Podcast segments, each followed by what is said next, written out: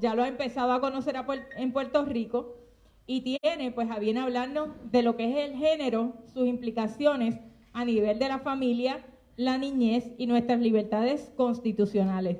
Sin más preámbulos, voy a dejar con ustedes al señor Agustín Laje. Y le damos la bienvenida. Gracias por estar aquí y aceptar la invitación. Muy buenas tardes a todos. Consulto a los amigos de protocolo. ¿Hay que usar esto mientras se habla? Puede proceder. O el... Puede, puede utilizarlo el micrófono sin la mascarilla. Ok, ok. Si no, uno se asfixia porque esto va a durar un poco, un poco bastante. Bueno, en verdad no, porque nos tenemos que ir a Ponce a las 2 y 30. Así que vamos a tratar de aprovechar el tiempo. Eh, Lizy Burgos, muchísimas gracias por la invitación. La verdad que me honran. Eh, con la oportunidad de poder estar aquí frente a todos ustedes compartiendo un tema que ciertamente se ha vuelto muy polémico, no solamente en Puerto Rico, sino en todas nuestras sociedades, y donde eh, hay algunas voces que predominan sobre otras. Considero que la mía está entre las que no tiene demasiada cabida en medios de comunicación ni en espacios de resonancia eh, multimediática, así que cada vez que tengo la oportunidad de estar en un sitio como este es una gran alegría para mí, así que realmente muchas gracias por invitarme. Lo que yo voy a tratar de hacer de forma muy veloz, porque como les digo, a las 2 y 30 tenemos que partir hacia una conferencia que nos están esperando en Ponce, eh, es tratar de explicar qué es lo que en el resto de Latinoamérica llamamos ideología de género, pero que aquí están llamando perspectiva de género. En principio tómenlo ustedes como un eh, sinónimo, después voy a hacer alguna precisión técnica.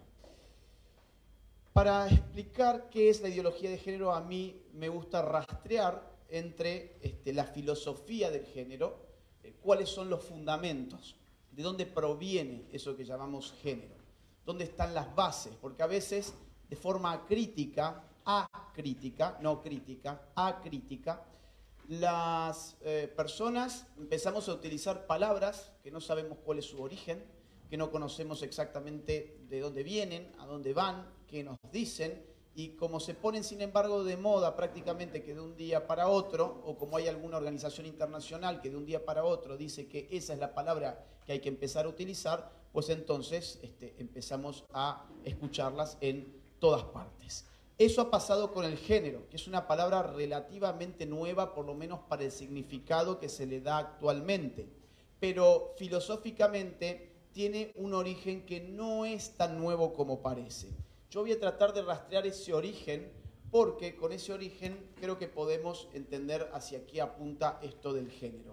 Miren, em, el feminismo de género es una expresión del feminismo que aparece con una escritora francesa llamada Simone de Beauvoir, que publica en 1949 un libro titulado El segundo sexo.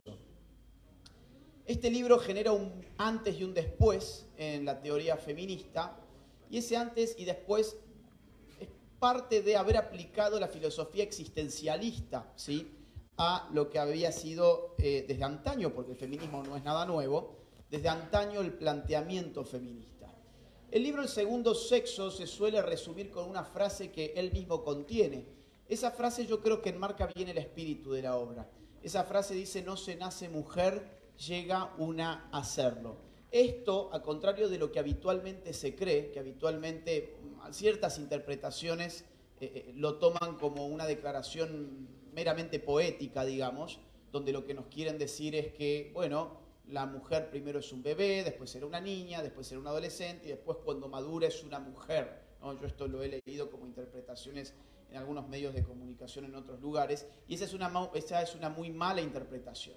O sea, esa es una interpretación eh, propia de quien no ha leído el libro eh, o de quien no conoce la filosofía eh, existencialista. Lo que está diciendo acá Simón de Beauvoir es una declaración metafísica, no poética, no cronológica, no biográfica, es una declaración metafísica.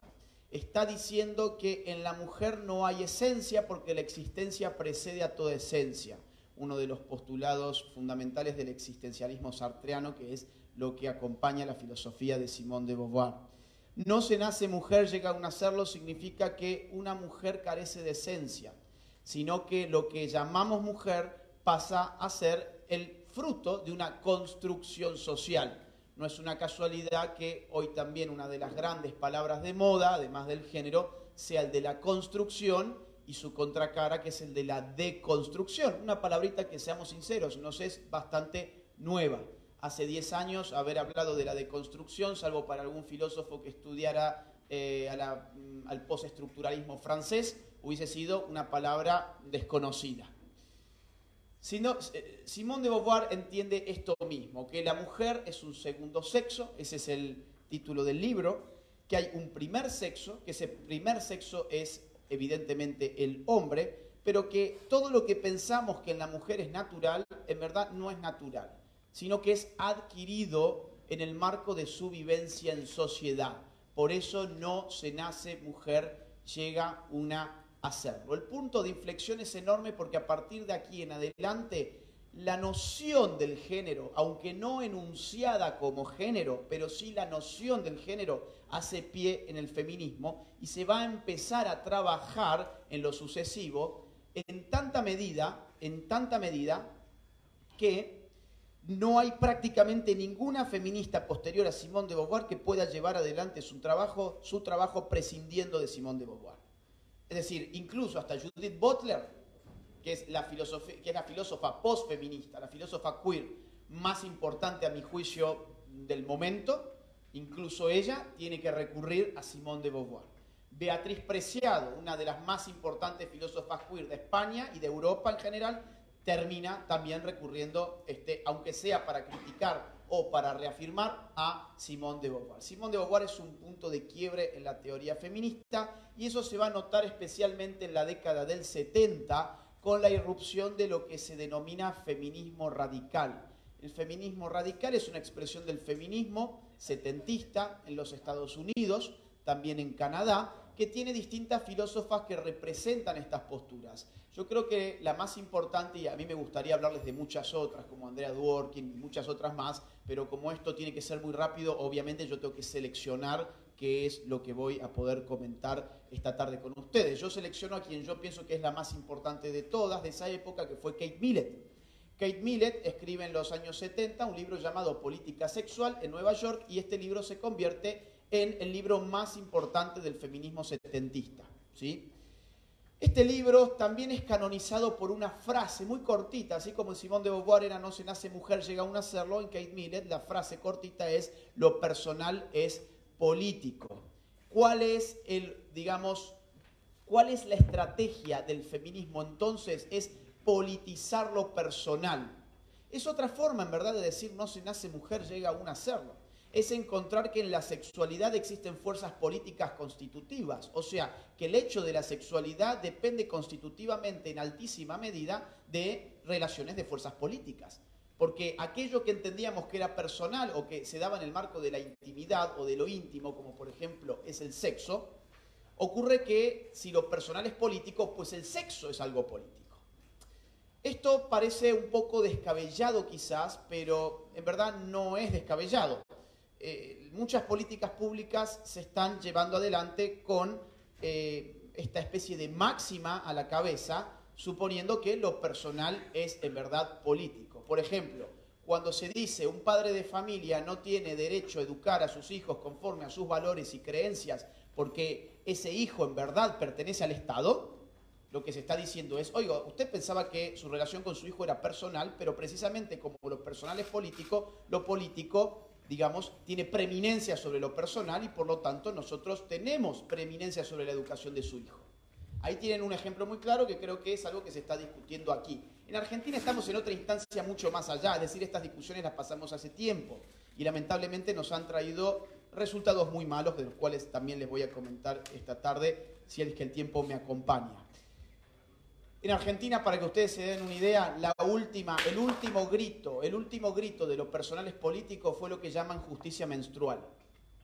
Claro, ¿qué es la justicia menstrual? Bueno, es que eh, eh, habría una diferencia de género entre hombres y mujeres porque las mujeres estarían oprimidas por el hecho de la menstruación, pero la menstruación es un hecho político porque los personales políticos, por lo tanto la organización política por definición, que es el Estado moderno, debe hacerse cargo de ese hecho político, que es la menstruación, como a través de subsidios menstruales, para lograr la justicia menstrual.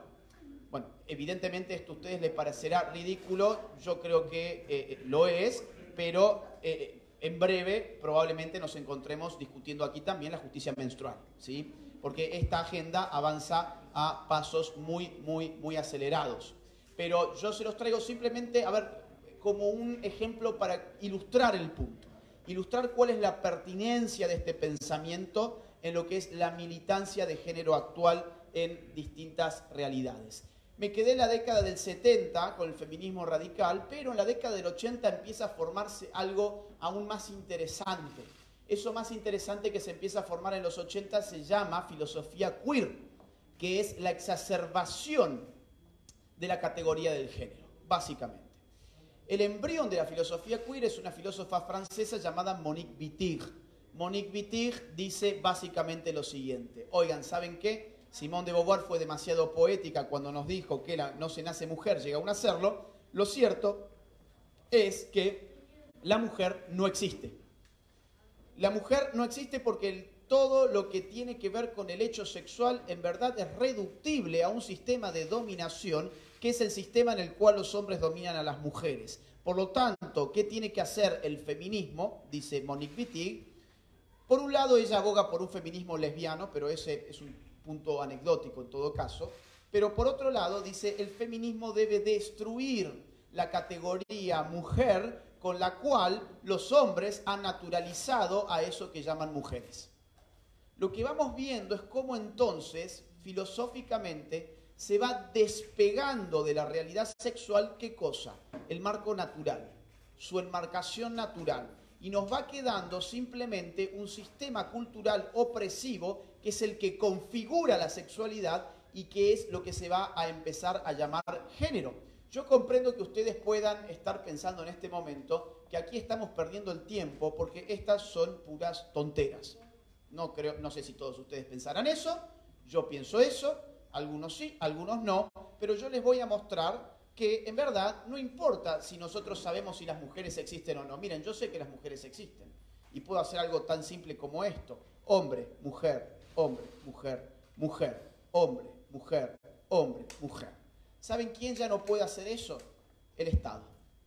Los estados al haber absorbido, los estados que han absorbido la llamada perspectiva de género, que en verdad es una ideología y después voy a explicar técnicamente por qué lo es, ya no tienen la capacidad de distinguir jurídicamente entre hombres y mujeres porque jurídicamente han aceptado que la sexualidad no depende de ningún marco natural, que la sexualidad es el producto de una construcción social que le han puesto distintos nombres según los filósofos en cuestión. El más conocido es patriarcado, pero también se suele hablar de la falocracia, de la heteronormatividad y de algunos otros este, términos eh, más alocados unos que otros. Algunos ejemplos al respecto. ¿sí? Yo les voy a presentar ejemplos de muchos lugares. Voy a empezar con mi país, pero van a ver ejemplos de otros lugares también. En Argentina tenemos leyes de identidad de género. ¿Qué es la ley de identidad de género? Es una ley que dice que uno es lo que dice ser porque la sexualidad no depende de la realidad biológica de la persona. Otra vez, les estoy trayendo a colación toda esta filosofía hecha práctica.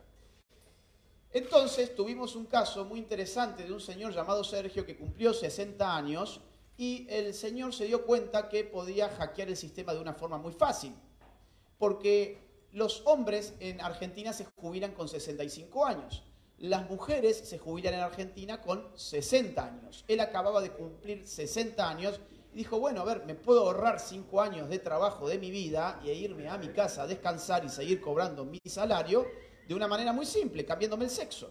Y cambiar el sexo es una cuestión de autopercepción, por lo tanto, es algo, es un trámite demasiado sencillo.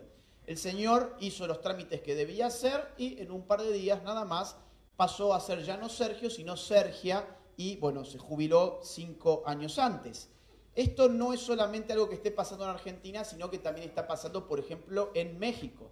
En México tienen leyes de paridad de género en la representación política. Entonces, la estructura de las, eh, digamos, eh, candidaturas deben ser intercaladas, hombre-mujer, hombre-mujer, hombre-mujer, o por ejemplo, mujer-hombre, mujer-hombre, mujer-hombre, y así sucesivamente, 1-1, 50-50, ¿ok? Ocurre que había muchos candidatos que por ser hombres no podían entrar en esa ecuación. Porque bueno, hacía falta, digamos, eh, ser mujer para poder entrar y ocurría al mismo tiempo que había partidos que no tenían líderes mujeres que tuviesen la posibilidad en esas elecciones de recibir votos.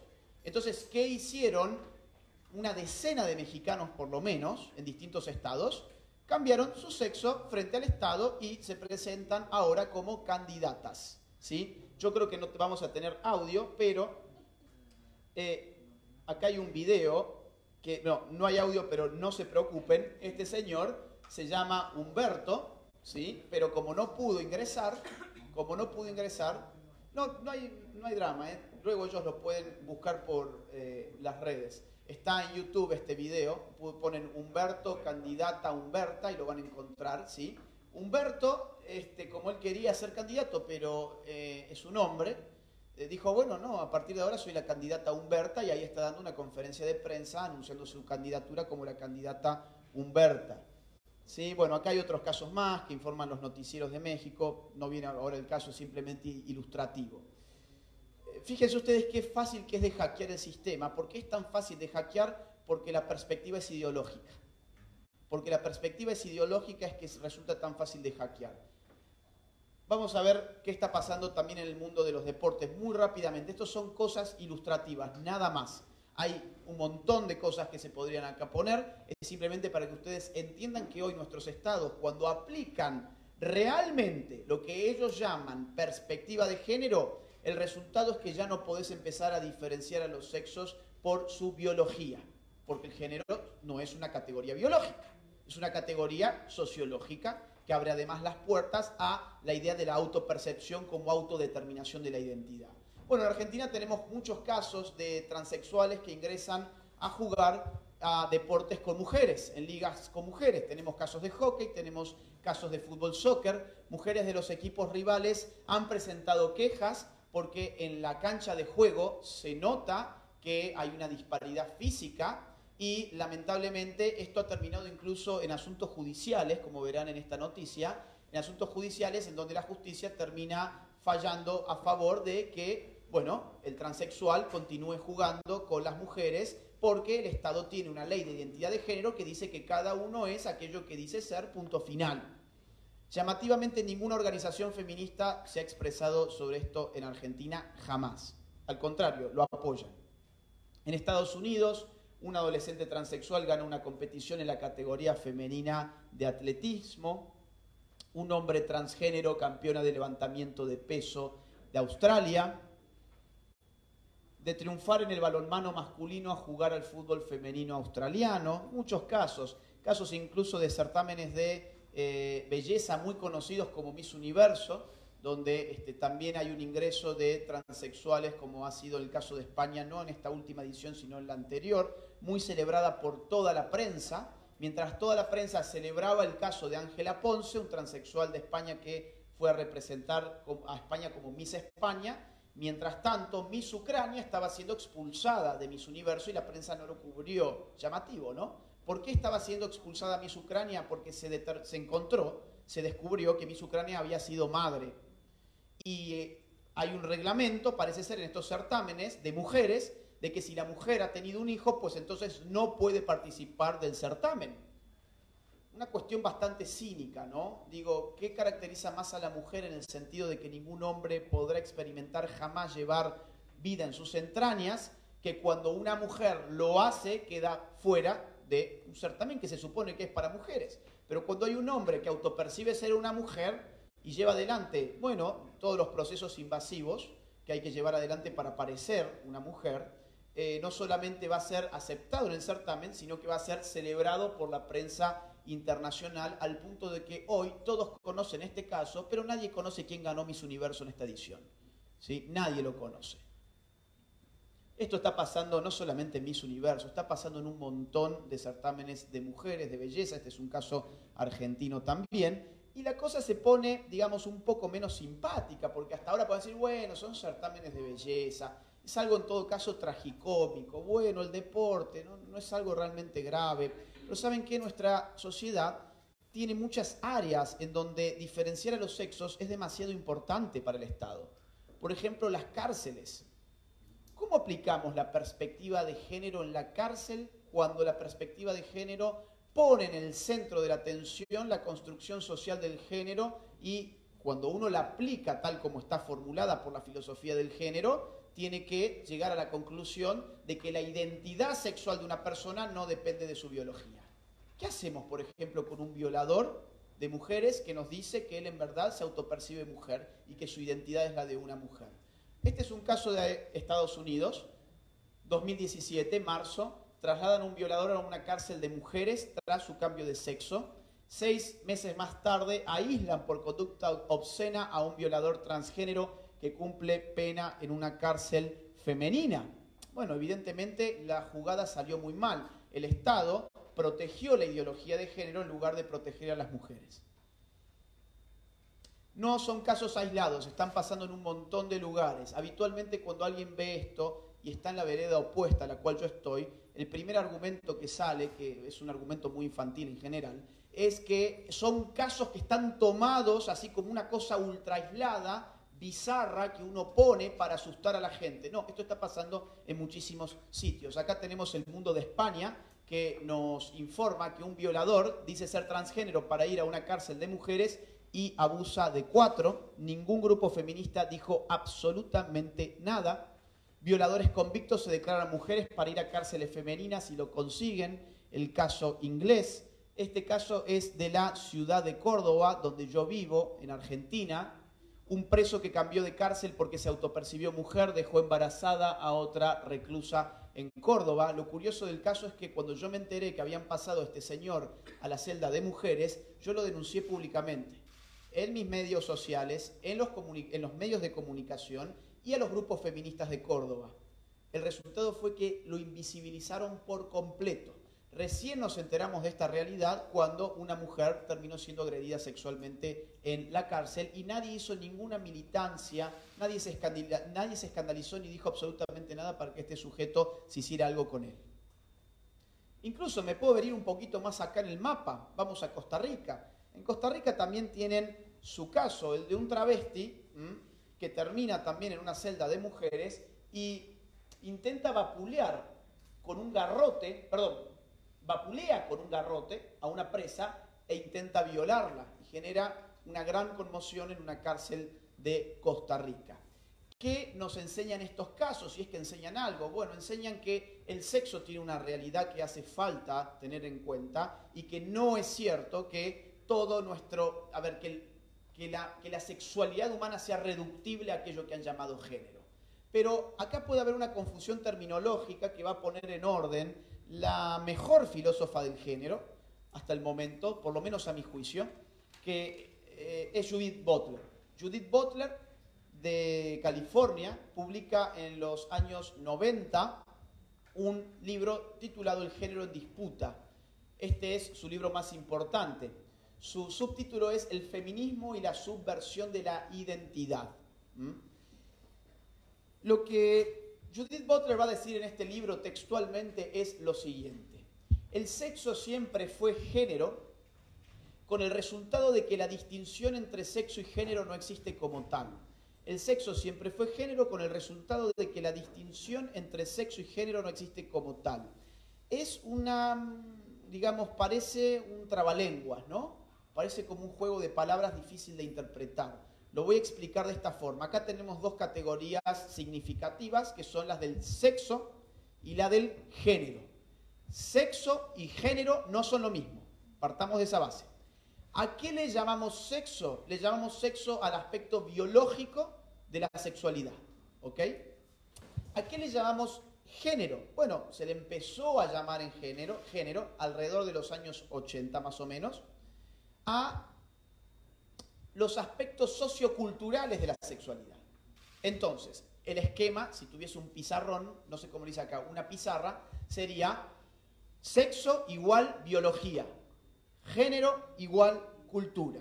Yo estoy de acuerdo. Es decir, el ser humano es un, es un animal, pero es un animal cultural. Es un animal que tiene cultura, que enriquece su vida con cultura. Nuestra sexualidad no se puede reducir tampoco al mero hecho biológico. Sería también ese un grave error. reducir nuestra sexualidad al mero hecho biológico como si fuésemos perros, por ejemplo, sería un grave error. En el caso del perro, uno sabe muy bien cuál es el sexo del perro solamente mirándole los genitales. En el caso de los seres humanos, la cosa es mucho más visible. ¿Por qué? ¿Por qué es más visible? Porque todas las culturas elaboran estrategias de distinción para diferenciar aquello que ya está diferenciado de forma preexistente en sentido biológico. Nosotros venimos ya diferenciados biológicamente, ¿sí? De hecho, nuestra diferenciación biológica en términos sexual ocurre en el momento de la singamia, de la, función de, de la fusión de los núcleos de los gametos. O sea, desde el momento cero de nuestra existencia. Estamos diferenciados biológicamente, eso es algo irrefutable, científicamente irrefutable. Ahora, sobre esa diferencia que preexiste a la cultura, la cultura ejerce estrategias de diferenciación donde se distribuyen, por ejemplo, roles de género o expresiones de género. Entonces, por ejemplo, aquí, generalmente, las mujeres han venido maquilladas, han venido con este, algún accesorio, algunos anillos, algún colgante, algún collar, alguna pulsera, etc.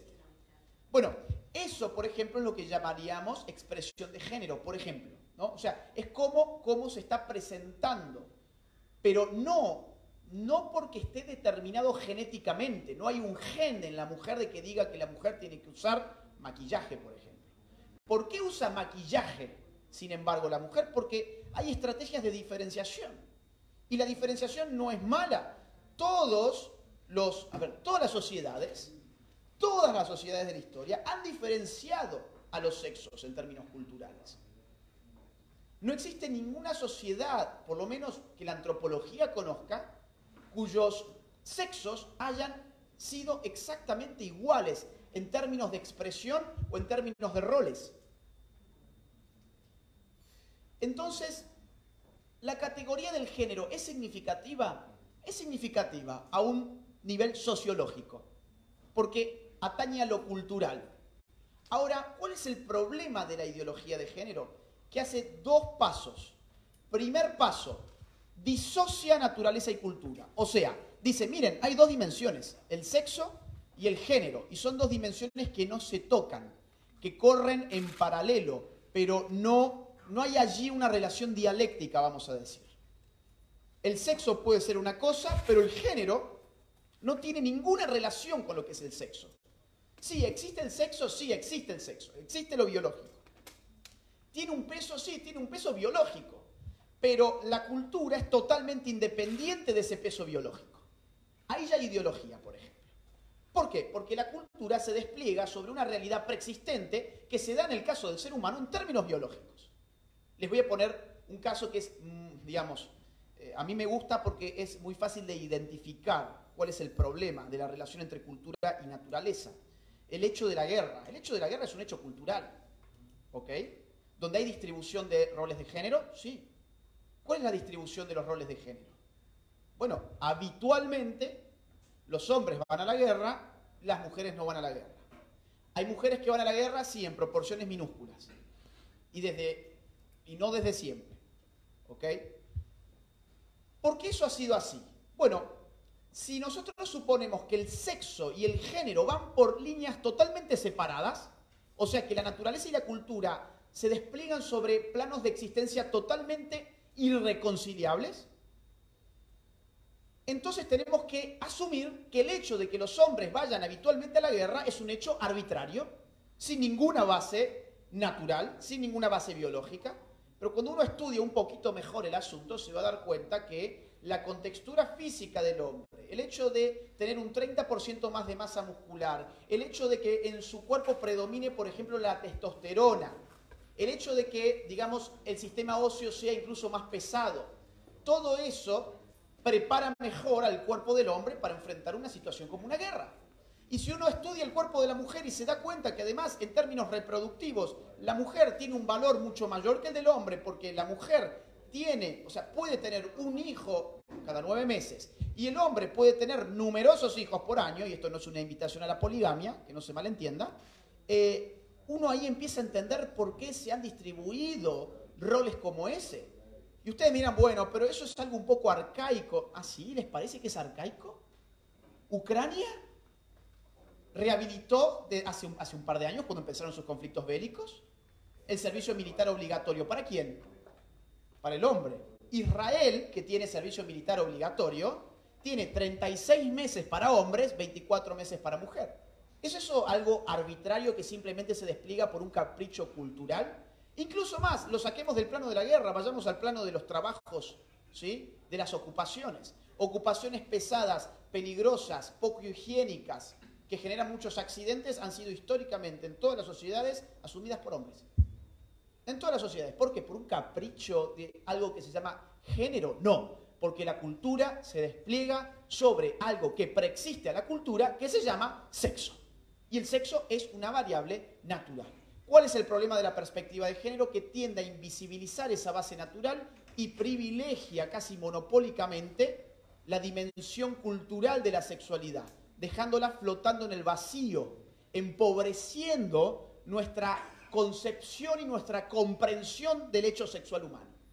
Al empobrecer esa visión, al empobrecerla, la llamada perspectiva de género se transforma en una ideología porque por lo menos el sentido tradicional en filosofía de la palabra ideología es aquella perspectiva que empobrece la realidad, que, y, que distorsiona, sería la palabra más ajustada, que distorsiona nuestra visión sobre la realidad. Entonces, ¿qué dice acá Judith Butler? Yo les dije el primer movimiento. El primer movimiento es el cual, yo les, el cual yo les acabo de mencionar. Este es un segundo movimiento. Ella aquí está diciendo, mira, no, no es que vayan por carriles separados, que vaya el sexo por un carril y el género por otro carril. El hecho decisivo es que el sexo siempre fue género. ¿Qué significa que el sexo siempre haya sido género? Pues que nos olvidemos de la palabra sexo, que nos olvidemos de entender la sexualidad humana en términos de una esencia sexual que preexiste al arreglo cultural. Y acá la ideología de género llega hasta su punto culmine. Este es el final, este es el, este es el clímax de lo que llama la filosofía queer. O sea, anular absolutamente el hecho biológico y postular como única realidad, digamos, el género. Pero cuando el género prescinde de su hecho biológico que está en la base, aparece como un artificio. Si el género es un artificio, entonces podemos deconstruirlo si podemos deconstruirnos, podemos casi que volvernos páginas en blanco. ¿Para qué? Para autopercibirnos como nosotros queremos ser. Después de todo, la sexualidad se ha desentendido de su base natural, por lo tanto, todo estaría en la cultura o en mi cabeza. ¿Qué es lo que se perdió en el camino? El cuerpo. La ideología de género, en definitiva, es la borradura del cuerpo humano. Es la borradura del cuerpo humano en favor de la concepción cultural de la sexualidad, que se muestra como opresiva generalmente, y la solución a esa opresión, que termina siendo la idea de que la autopercepción determina nuestras identidades. Entonces, ¿qué es la ideología de género? En una palabra, miren, en una palabra la ideología de género es un conjunto de ideas anticientíficas que con propósitos políticos autoritarios desarraigan de la sexualidad humana su naturaleza para explicarla tendencialmente y de forma exclusiva a partir de la cultura. Empiezan a, empiezan a desnaturalizar la base real de la sexualidad humana. Por eso, por ejemplo, un niño puede ser una niña, un hombre puede ser una mujer, un hombre puede entrar a jugar al hockey femenino, un hombre se puede pasar al pabellón de las mujeres y ese tipo de cosas. Ese tipo de cosas solamente es posible si hemos desnaturalizado la sexualidad y hemos empezado a suponer que todo lo que explica la sexualidad es algo llamado género, que es opresivo, que hay que deconstruirlo y que en cambio, en lugar del género, hay que poner la autopercepción. Yo no sé si vale la pena que me meta en un asunto político, pero esto tiene una ligazón especial con la política, evidentemente, estamos en un espacio político, eh, y esto, digamos, ha provenido especialmente de filósofos de izquierdas. A partir de la segunda mitad del siglo XX podemos dar muchos nombres, recibimos eh, los nombres de eh, Simone de Beauvoir, Kate Millett, Judith Butler, Monique Wittig, podemos sumar el de Andrea Dworkin, podemos sumar el de Shulamit Firestone, podemos sumar el de Michel Foucault, podemos sumar el de Gilles Deleuze, podemos sumar el de Félix Guattari. En general, bueno, el de Ernesto Laclau, que, apuesta, que ha apostado también por esto, Chantal Mouffe, eh, todos han sido filósofos que provienen de las izquierdas y que han encontrado que esto era interesante políticamente. ¿Por qué era interesante políticamente? Porque había sido, había dejado de ser interesante políticamente esto. Esta fue la izquierda tradicional. La izquierda tradicional, inspirada por las teorías de Marx, planteaba una teoría de la revolución. ¿Qué quería hacer el marxismo y sobre todo el marxismo-leninismo en el mundo? Una revolución. Para hacer una revolución, ¿yo qué necesito? Necesito tener una teoría social para saber cómo funciona esa sociedad. Yo no puedo, digamos, hacer una revolución en una sociedad que no sé cómo funciona.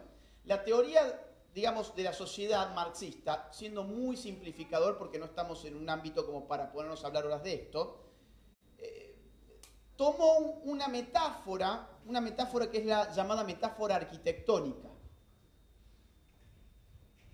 Básicamente se graficó la sociedad así. ¿sí? Yo lo pongo así a título ilustrativo. La cosa puede ser un poco más compleja, claro, pero lo tengo que simplificar de esta forma. Lo que la teoría marxista entendía de la sociedad es que funcionaba básicamente en dos niveles. Un nivel estructural o infraestructural, donde se eh, desarrollaba y donde existía, digamos, eh, eh, el sistema económico, las fuerzas de producción y las relaciones de producción, y una superestructura donde tenía lugar todo todo lo demás, todo lo intangible, todo lo no económico, digamos así. La cultura, la religión, la filosofía, el arte, los medios de comunicación, etcétera, etcétera. La ideología. Cuando el marxismo clásico plantea esta teoría social, esta teoría social, dice, bueno, oigan, la revolución, ¿dónde debe acontecer? ¿En qué nivel de la casa? Si esto fuese una casa, ¿En qué nivel de la casa debe acontecer la revolución? ¿En el primer piso de la casa o en el segundo piso de la casa? Bueno, si yo pongo, digamos, gráficamente, mi dinamita en ese primer piso de la casa, pues reventada la base se me cae la superestructura también. Si yo pongo mi dinamita en la superestructura, donde incluso hay idealismo, y esta filosofía es materialista, hay cosas intangibles, vamos a llamarlas así, religión, arte, cultura, filosofía, ideologías, etcétera, pues acá no va a pasar nada. Yo pongo acá mi bomba, puedo destruir lo que está acá, pero los dueños de la economía se mantienen ahí y van a reconstruir muy rápidamente el segundo piso. Entonces, ¿quiénes viven en cada piso de la casita? Bueno, miren, en el primer piso, o sea, en el piso económico de la sociedad, viven las clases sociales. ¿Sí? ¿Qué es una clase social? Un grupo de personas definidas por su relación con el sistema económico. ¿Una mujer es una clase social? No. ¿Por qué? Porque no definimos a la mujer por su rol en el sistema económico, sino que definimos a la mujer en todo caso por su sexo. ¿Un homosexual es una clase social? No, porque no definimos al homosexual por su rol en el sistema económico, sino que lo definimos como una orientación hacia el mismo sexo.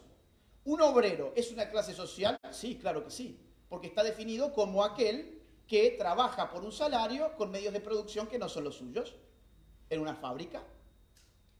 Un empresario es una clase social también, porque es quien es dueño de esos medios de producción donde está trabajando el obrero con ellos. Entonces acá tenemos a las clases. ¿Qué buscó la vieja izquierda? Ya ha quedado un poco viejo esto. Ha buscado que la revolución se diera en ese nivel, en el nivel de las clases, en el nivel de la contradicción de clases, en la contradicción económica que podía existir entre las clases. Ahora, este esquema se vio poco aplicable, sobre todo a partir de la segunda mitad del siglo XX en los países del capitalismo más avanzado. ¿Por qué motivo? Porque Marx esperaba que en este primer piso el obrero estuviese cada vez peor. A mayor capitalismo, mayor explotación.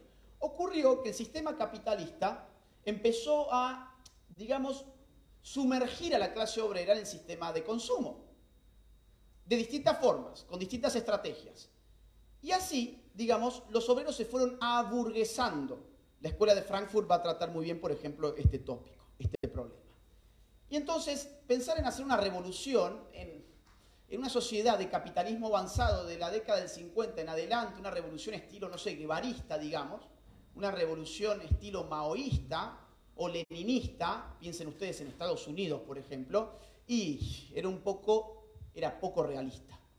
Entonces, ¿qué, hizo, ¿qué hicieron los intelectuales de las izquierdas de estos países? Dijeron, bueno, no, no, esta vía está bastante cerrada acá, seamos sinceros, está cerrada. Vamos a la clase obrera, la queremos levantar contra el sistema capitalista y no estamos teniendo buenos resultados. Pero, ¿y qué pasa si miramos acá arriba, donde Marx y el marxismo tradicional dijo que no había demasiado que hacer? Aunque otro filósofo marxista italiano, Gramsci, ya había dicho que acá sí había que hacer muchas cosas. ¿Qué pasa si empezamos a ver qué hay acá? Bueno, veamos, ¿qué podemos hacer? ¿Qué podemos hacer? ¿Qué podemos encontrar ahí? Y acá capaz no encontremos clases, pero quizás encontramos, no sé, etnias, razas, naciones, podemos encontrar además sexo. Ah, qué interesante.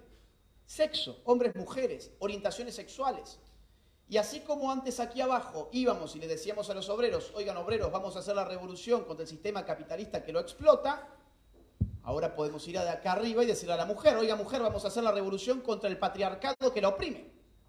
O podemos ir y decirle al, al homosexual, oiga homosexual, vamos a hacer la revolución contra la heteronormatividad que lo oprime. Y así sucesivamente. Entonces la izquierda empezó a dar un giro. ¿Un giro hacia dónde? Hacia el segundo piso de la casa se trasladó, trasladó su lucha. El evento histórico clave en ese sentido, a mi juicio, es el Mayo francés del 68, pero no voy a abundar en eso ahora. A mí lo que me interesa es que se pueda entender por qué hoy la izquierda está tan poco acá, está tan poco en lo que tiene que ver con las luchas económicas y las luchas de clases, y está tan fuerte en las luchas sexuales.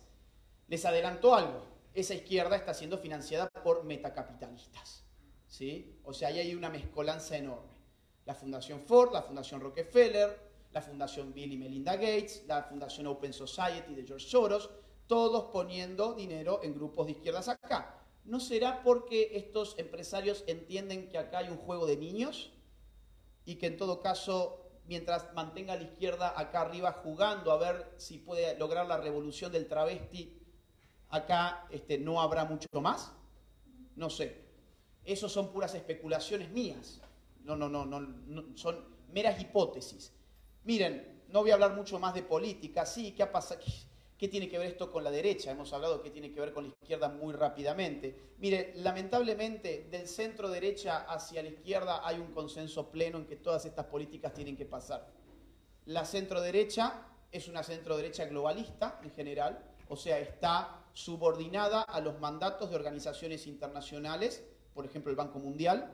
En Argentina, después de que se rechazó el aborto en el año 2018, Mauricio Macri recibió 200 millones de dólares del Banco Mundial solamente para implementar políticas de género que impulsaran en las escuelas educación con perspectiva de género, para ver si en un par de años el aborto pasaba mejor. Este señor, además, digamos, inundó el sistema de ideología de género. Este señor hizo lo mismo en Chile, Piñera. Duque no sabe ni dónde está parado hoy en Colombia. El PP en España, con Casado a la cabeza, se ha corrido terriblemente a la izquierda y fruto de eso es el nacimiento de un partido de derecha llamado Vox. Y acá podríamos agregar a muchos más, al PAN de México, por ejemplo, que está exactamente en la misma situación. Entonces, la centro derecha, ¿qué ha hecho? Miren, para seguir con el gráfico, que así se va a entender mucho mejor, la centro derecha ha dicho, oigan, ¿saben qué? Sí, ¿quiere esto la izquierda? ¿Quiere el segundo piso de la casa? Es todo suyo. Quieren las universidades, son suyas. Quieren los medios, allí van ustedes. Quieren la cultura, tómenla. Quieren la currícula escolar, tómenla. No me toquen a mí el sistema de propiedad privada. Lo único que la centro derecha hoy está protegiendo, y muy mal dicho sea de paso, es el sistema de propiedad privada. ¿Por qué digo muy mal? Porque, a ver, acá hay goteras, ¿sí? Acá hay goteras. Esto empieza a inundarse y empieza a gotear. Esto pasó en Chile.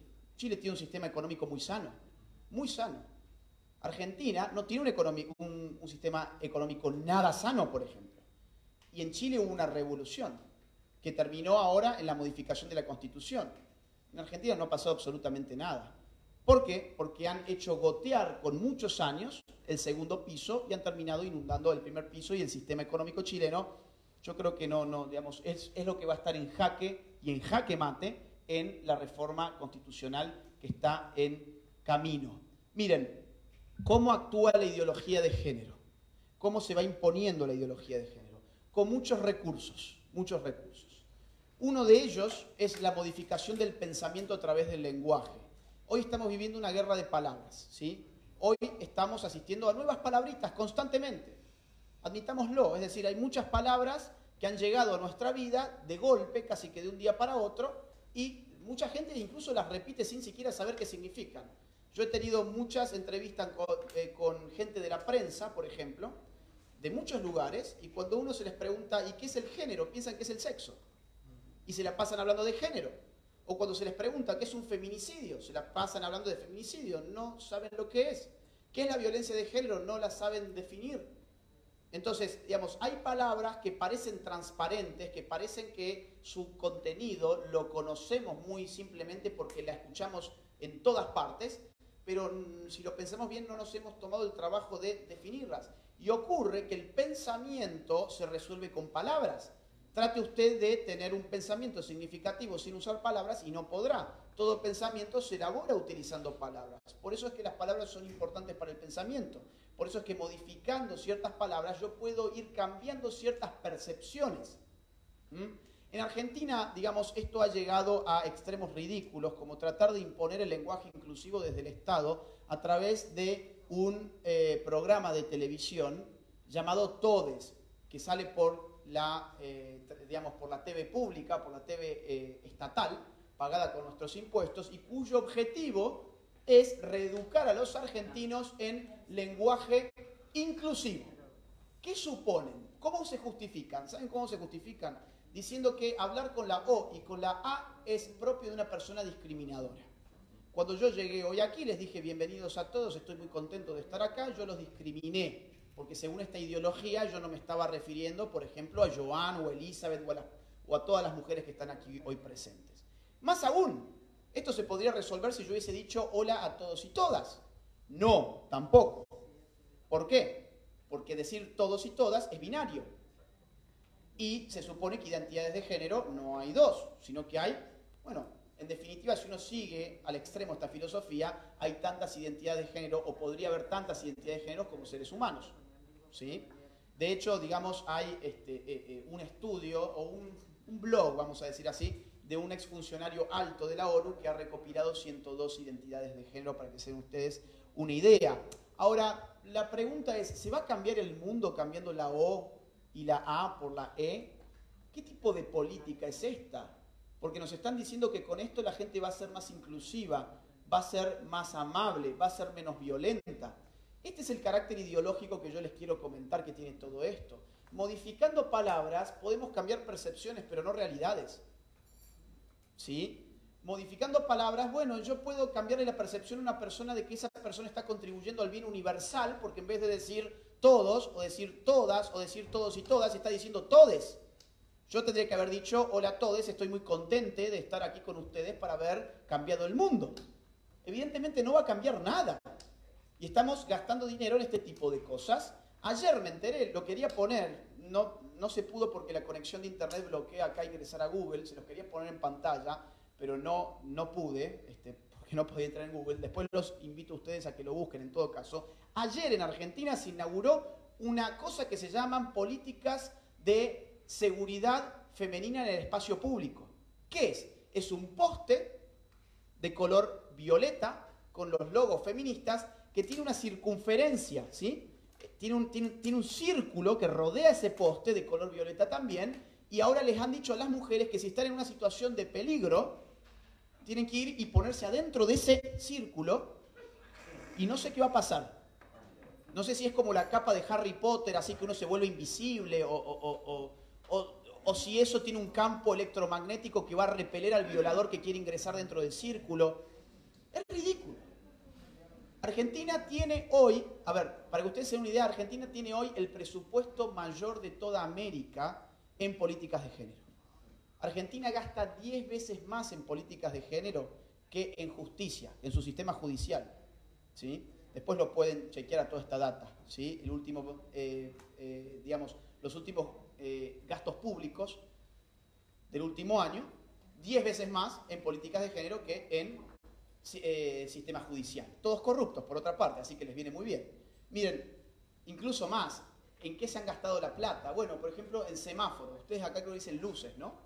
Bueno, luces con dos... Vieron que el muñequito está ahí y está parado cuando uno se tiene que quedar parado o que camina cuando uno tiene que cruzar la calle. ¿Sí? Bueno, las políticas inclusivas de género es que ahora esos muñequitos sean dos muñequitos hombres de la mano y cuando se tiene que cruzar de la calle son dos muñequitas mujeres, o sea, con su falda, de la mano cruzando, ¿no? Entonces, claro, esa es la inclusión hacia la comunidad LGBT en los semáforos en Argentina hoy. Y uno dice, ¿esto cambia realmente algo? ¿O es que están usando el dinero del pueblo para hacer tonteras, y perdón por la expresión, pero creo que lo son? para gastar el dinero del pueblo, de un pueblo pobre, para que unos pocos se llenen los bolsillos. Miren, voy a seguir un poco con lo del lenguaje, dando por sentado de que decir todes no va a mejorar el mundo. Eh, en Francia se reemplazó la palabra madre y padre en los colegios por paternidad 1 y paternidad 2. De lo que se trata es de ir borrando toda diferencia de género. Claro, si tenemos diferencias de género para hablar con pronombres, por ejemplo, pues habrá que armar otros pronombres, que es lo que ya se está haciendo o si hay diferencias de género para referirse a los padres, papá y mamá, pues habrá que empezar a borrar a papá y a mamá. En el lenguaje. En Canadá se aprobó una ley que castiga severamente a quienes usen pronombres de género equivocados. ¿Esto qué significa? Bueno, que si alguien utiliza un pronombre de género que no se adecua a la autopercepción de la otra persona, entonces esa persona puede terminar hasta seis meses presa. En Nueva York existe también lo mismo, pero no vas preso, sino que tenés una multa de hasta 250 mil dólares. En California tenés una multa también elevadísima. Yo en esta no recuerdo exactamente hasta cuánto iba, pero me parece que era hasta 150 mil dólares. Ustedes se fijarán que esto no es una propuesta. Yo no estoy criticando la orientación sexual de nadie. Acá se han dicho muchas cosas en las redes que no son ciertas. Yo no estoy criticando, a mí no me importa, no me interesa la orientación sexual de otra persona ni su autopercepción, ni su identidad. Yo lo que vengo a denunciar es que esto es altamente represivo y esto tiene por necesidad mayor que empezar a limitar las libertades individuales utilizando la fuerza del Estado, porque de otra manera no podría meterse en la sociedad una teoría tan disparatada. En Gran Bretaña, la Asociación de Médicos Británicos, después de la presión que recibieron de grupos LGBT, tuvieron que sacar un manual de lenguaje médico donde borraron, donde prohibieron más aún las palabras mamá, papá, hombre y mujer. Esto es absurdo. Yo no sé si hay algún médico acá, si hay algún médico allá. Bueno, ¿es relevante, señora, cuando uno le va a recetar a una persona, en algunos casos, conocer su sexo? Es muy relevante, porque la dosis no va a ser la misma en virtud muchas veces del sexo. Soldipem, por ejemplo, es una droga que se utiliza para el insomnio. Si yo le doy a una mujer la dosis de un hombre, yo a esa mujer la puedo matar. ¿Sí? La puedo matar. Entonces, ¿desde cuándo estamos aceptando que la realidad de la identidad es simplemente lo que cada uno dice que eso no es así, científicamente no es así, y que esto lo lleven incluso a hacer lobby dentro del marco de la ciencia, es incluso muy peligroso. ¿Cómo más se va imponiendo esto? Presentándonos un mundo ideológico, un mundo en blanco y negro. Empiezan a seleccionar qué nos van a decir y qué nos van a ocultar. ¿Sí? ¿Tengo cuánto? ¿15 minutos? Bueno, voy a tomar dos temas más entonces. Tengo un montón de temas, pero tenemos que irnos después a, Ponce. Miren, eh, rapidito, rapidito. La ideología de género te va, como todas las ideologías, te presentan mundos en blanco y negro, ¿no? buenos contra malos, víctimas, victimarios, explotadores, explotados, oprimidos, opresores, ¿sí? Eh, buenos, malos. Eh, la ideología es eso, es un mundo empobrecido, habíamos dicho recién.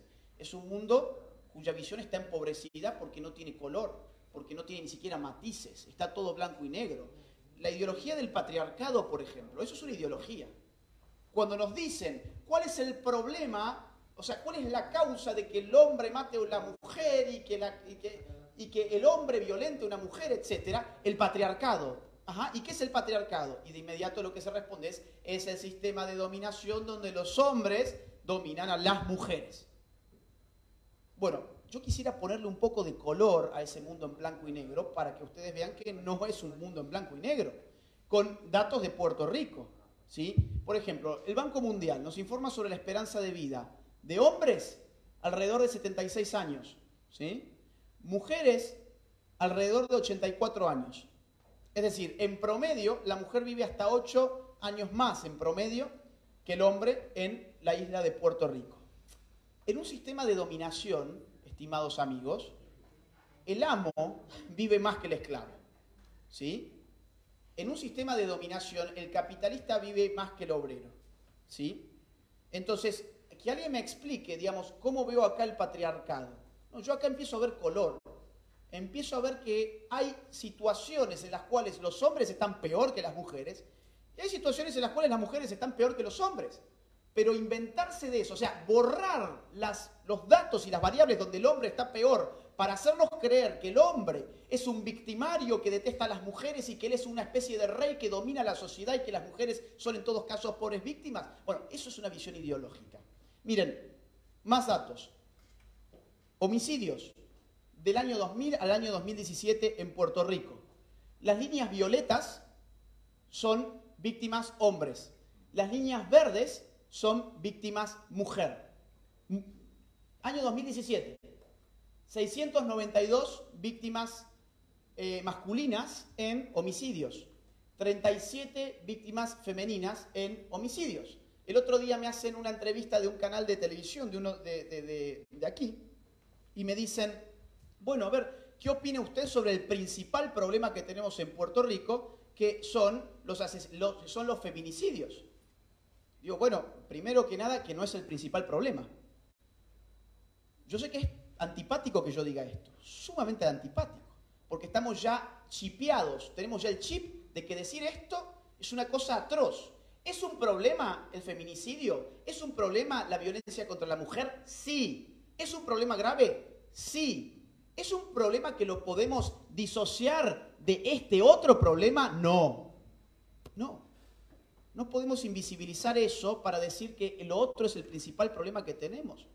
Porque ahí hay variables sociológicas que uno puede estar perdiendo. ¿Para qué? Para resolver esos problemas.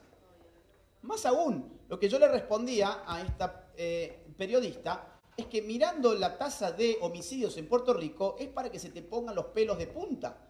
La tasa de homicidios en Puerto Rico, o sea, por cada 100.000 habitantes se mide, ¿sí? Es de 20 1,9 homicidios por cada 100.000 habitantes.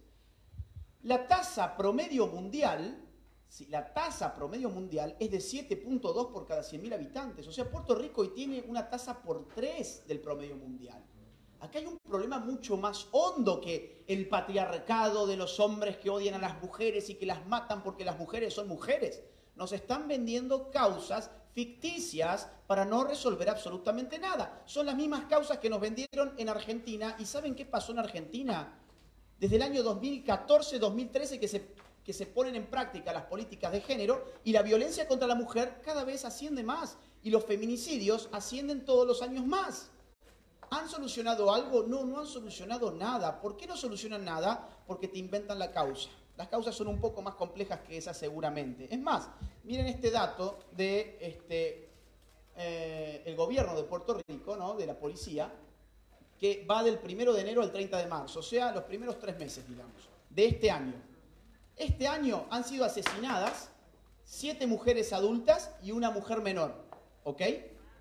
Este año han sido asesinados, hasta el 30 de marzo, 148 hombres adultos y dos hombres menores de edad.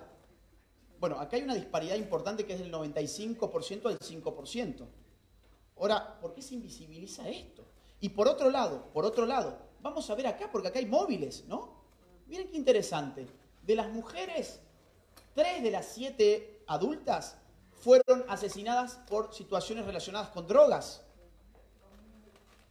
Dos fueron por violencia doméstica lo que habitualmente se llama feminicidio. Pero entonces, el tema de la droga, digo, no, no, no, ¿no será uno de los problemas por los cuales hombres, miren, 82, 82, hombres y mujeres también están siendo asesinadas en la isla. Violencia doméstica, dos mujeres asesinadas hasta el 30 de marzo. Hombres, seis. ¿Salieron por la televisión esos? ¿Alguien lo vio por la televisión a seis hombres asesinados en el marco de una trifulca doméstica? ¿Por qué será? Porque la ideología recorta la realidad. La ideología recorta la realidad. Miren, voy a seguir rapidito porque no tengo mucho más tiempo. Eh, la violencia contra la mujer en principio ha venido ascendiendo en la isla, sí, ha venido ascendiendo. Ha venido también ascendiendo en los últimos años la ideología feminista y de género en todo el mundo. ¿eh? Ha venido ascendiendo. Entonces, vemos que tiene algún resultado esto. Bueno, no sé, es decisión de ustedes ponerlo en práctica o no. Yo les cuento, en Argentina se puso en práctica y no se resolvió absolutamente nada. Lo único que se resolvió fueron las cuentas bancarias de las personas que empezaron a demandar millones y millones de dólares para supuestamente resolver los problemas de la mujer y terminaron haciendo políticas de justicia menstrual. Miren otro dato interesante para ponerle color al mundo del patriarcado. Le vamos a poner color al mundo del patriarcado. Suicidios. El 90% de los suicidados en Puerto Rico son hombres. Ahora, ¿por qué se invisibiliza también esto? Porque si lo dijéramos públicamente, la cosa esta del patriarcado empezaría a menguar, ¿no? Digo, ¿en qué sistema de dominación el que se suicida abrumadoramente más es el dominador en vez del dominado? Más aún, muertes por lesiones ocupacionales o laborales, muertes en el trabajo. Yo el dato más nuevo, lamentablemente, que, encontré fue el del año 2014, pero lo vamos a tomar igual. ¿sí? Muertes en el año 2014 por accidentes laborales, en total 29. De ellos, 27 eran hombres y 2 eran mujeres. ¿Por qué no se habla de estas brechas de género? ¿O solamente hay unas brechas de género de las que se pueden hablar y hay otras brechas de género de las que mejor es no hablar. Claro, de estas otras no hay que hablar porque esto te tira por la borda el cuento de que estamos viviendo un sistema donde la mujer es la víctima en todo y el, hombre es el victimario en todo. No, el hombre en nuestras sociedades toma los trabajos más riesgosos y más insalubres. Homeless. El 80% en Puerto Rico son hombres, el 20% son mujeres. Y en términos económicos, ¿cuál es la discusión de siempre? La brecha salarial. Bueno, ¿por qué habla de la de la brecha de las personas que ni siquiera tienen hogar. Egresados de las universidades, desde el año 2000 hasta el año 2018. Lo que vamos a ver, aquí está la fila por género, vamos a ver que todos los años en Puerto Rico se egresan en promedio un 70% más mujeres que hombres de las universidades. ¿Saben qué? Yo lo celebro. Yo no les quiero decir que esto es un matriarcado. Yo lo celebro porque si la mujer puertorriqueña está estudiando más y mejor y es más responsable en la universidad que el hombre, pues se merece entonces egresarse más que el hombre. ¿Qué sería hacer una política de igualdad de género ahí? Porque vieron, otra de las cosas que aceptamos muy acríticamente es la igualdad de género. Yo no estoy a favor de la igualdad de género. Yo estoy a favor de la igualdad ante la ley. ¿Qué significa igualdad ante la ley? Que cualquiera puede ingresar a la universidad independientemente de su sexo o de su orientación sexual, por ejemplo. Ahora, después el resultado depende de cada quien. Porque ¿qué sería una política de igualdad de género en este contexto? Y bueno, por ejemplo, sería hacer que los hombres aprueben sus eh, asignaturas con una nota menor de la que se le exige a la mujer. O por ejemplo, que los hombres tengan 70% menos asignaturas de la que se les exige a la mujer para poder egresar de la universidad. Y de esa forma vamos a equilibrar los tantos. ¿Les parece eso a ustedes justo? No, porque la justicia se resuelve en la igualdad ante la ley, no cambiando las reglas de juego, depende de qué tiene uno entre las piernas. Mire, yo no tengo mucho más tiempo, ¿sí? Acá hay un montón de cosas de cómo van atacando la libertad de expresión, ¿sí? Libertad de expresión de cosas que son, eh, bueno, no, no, quiero perder el tiempo con esto porque no tengo tiempo. Son demasiados datos, son demasiados datos. Simplemente quiero cerrar con uno. Miren,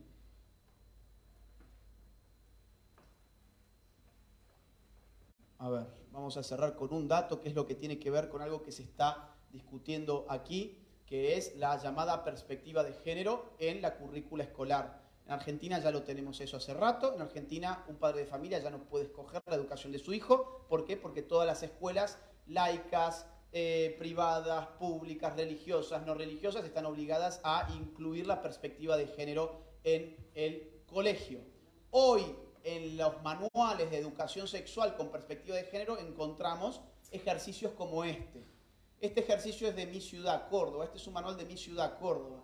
Se llama el género opuesto. Es un ejercicio práctico que hacen los niños. Dura 30 minutos y dice así. Hacemos un ejercicio de cambio de identidad, nos ponemos un nombre, una edad y una orientación sexual diferente a la actual.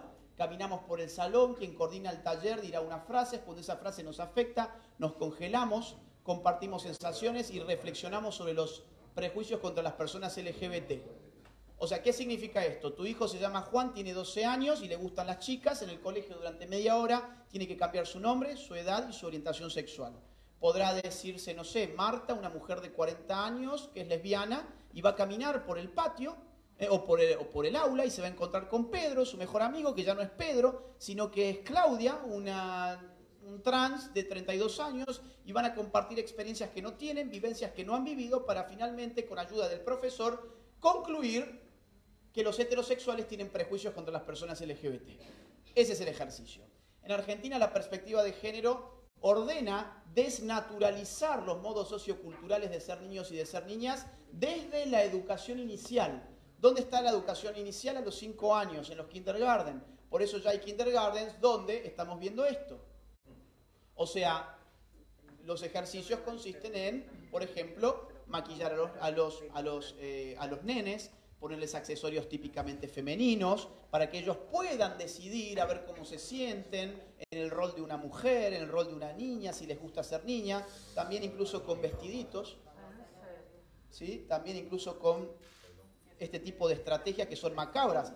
Ok, ustedes pueden pensar, bueno, Argentina, toda Argentina, solamente esto pasa. No, no, no, vamos, vamos a subir un poco, vamos a ir un poco más cerca de acá, Costa Rica. Miren, en Costa Rica, en educación sexual integral, les enseñan esto a los niños. Les enseñan que habría un nivel mesosocial en donde estarían los factores que fomentan la violencia, ¿sí? Como la segregación urbana, el microtráfico de drogas y un factor de tipo cultural, la masculinidad. O sea, en Costa Rica le enseñan a los niños que la violencia se ejerce por tres motivos. Drogas, segregación urbana o masculinidad. ¿Cuál es, el autoestima, ¿Cuál es la autoestima con la cual sale ese niño de esa clase? ¿Orgulloso de ser un varón? ¿Orgulloso de su masculinidad? ¿O vergonzado, avergonzado? Evidentemente la conclusión es, sale avergonzado de todo esto. Eh, eh, ¿Y cuál es el incentivo que tiene la niña de decir, bueno, a ver, puedo hacerme amiguitos en el aula? Puedo eventualmente también que me guste un chico de aquí, ¿por qué no? O tener una relación de noviazgo. Bueno, no, es un tipo peligroso. La masculinidad se ha vuelto peligrosa. ¿sí? Yo acá tenía, bueno, muchas otras cosas, les cuento rápido porque no tengo más tiempo, pero en Perú esto también se ha expresado con cuentos en educación, como por ejemplo Oliver Button es una niña, donde cuentan el cuento de un niño que hace cosas de nenas, o por ejemplo eh, un ejercicio práctico que consiste en que los niños redacten cuentos, pero invirtiendo los roles de género y las expresiones de género en los personajes que ellos escogen. O sea, si el niño va a escribir un cuento cuyo protagonista es un hombre, ese hombre tiene que ser un hombre que parezca una mujer. Y si el protagonista es una mujer, pues esa mujer tiene que parecerse a un hombre en las cosas que dice, que hace, cómo se viste, etcétera, etcétera. ¿no? O sea, bueno, por no mencionar Ecuador, en Ecuador, en Cuenca, les dan una cartilla con 46 identidades de género para que se las estudien por ejemplo, a los niños desde el, colegio básico, ¿sí? desde el colegio básico. Esto está en todas partes. Yo lamentablemente ya no tengo más tiempo, tengo, miren, muchísima información para darles y el tiempo es tirano, así que hasta acá llega mi intervención. Yo les agradezco mucho el tiempo, espero que les haya servido la experiencia que puedo traer desde otros lugares, no solamente de Argentina, sino desde otros lugares donde esto se ha ido impulsando. Agradezco también a Alicia Burgos por haber organizado esto y pues bueno, muy buenas tardes para todos.